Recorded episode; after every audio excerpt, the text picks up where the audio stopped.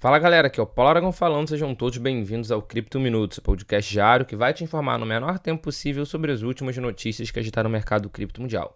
O episódio de hoje está recheado de notícias e notícias importantes, portanto fique ligado até o final do episódio.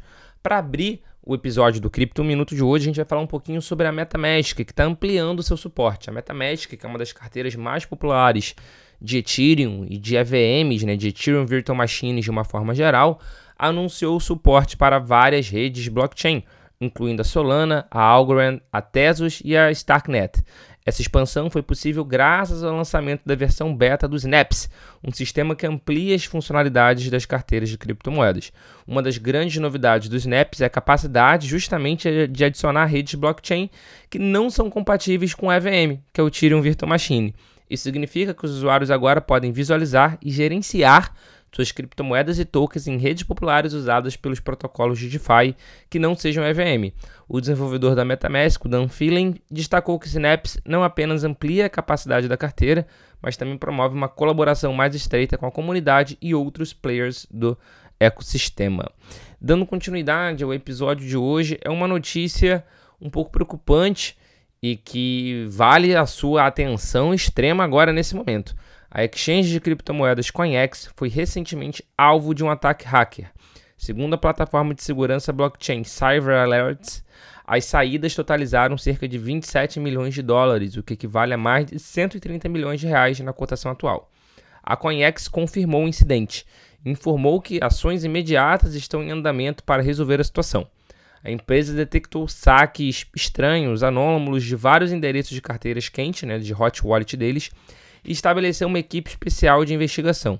Avaliações preliminares indicam transações não autorizadas envolvendo Ethereum, Tron e Polygon Matic.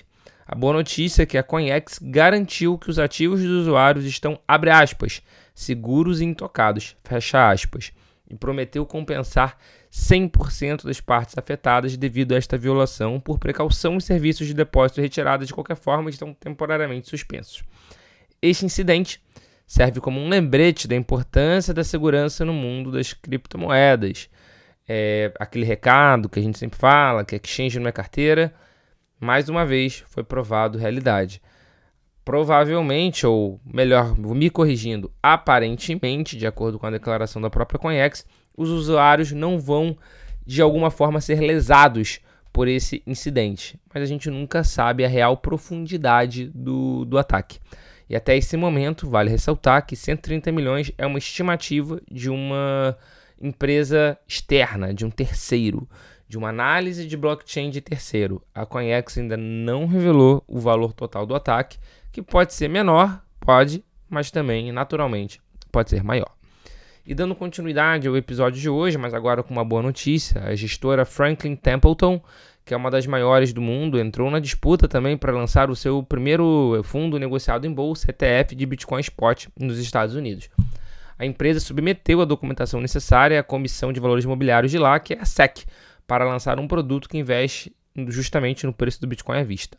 A proposta da Franklin Templeton é de um ETF custodiado pela Coinbase, que seria negociado na CBOE BZX Exchange. O objetivo do ETF Franklin Bitcoin é refletir o desempenho do preço do Bitcoin antes das despesas do fundo, sendo garantido por bitcoins detidos pela Coinbase Custody Trust Company.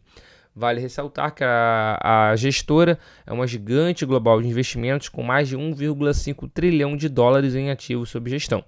A aprovação de um ETF de Bitcoin Spot é vista como um marco no mercado cripto, pois permitiria aos investidores comuns uma forma mais fácil de investir em Bitcoin, especialmente na questão de investidores institucionais. Né? O ETF vai facilitar e, além disso, o ETF de, grande, de grandes gestoras, como a própria Franklin, como a BlackRock, como a Fidelity vai tem um potencial, me corrigindo de novo, tem um potencial de trazer um fluxo positivo de caixa muito grande para as criptomoedas. Então, pode ser que aumente a força compradora.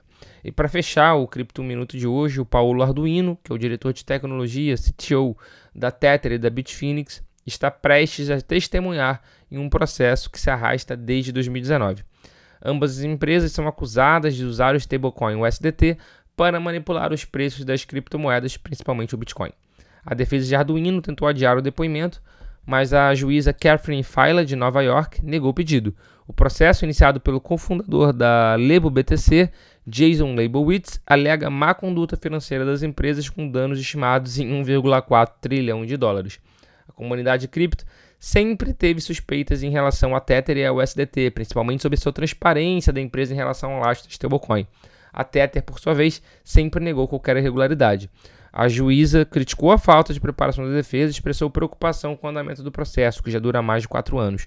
O resultado do depoimento desta semana pode ter implicações significativas para a Tether, a Bitfinex e o mercado de criptomoedas como um todo. Vale ressaltar, de qualquer maneira, que o outrora tão criticado lastro da, da Tether, especialmente em relação ao SDT, hoje em dia tem apresentado melhoras em relação à transparência e periodicamente tem se divulgado um relatório, um reporte contendo uma breve auditoria, entre muitas aspas, falando quais são os papéis e quais são os ativos que compõem de fato o lastro da stablecoin.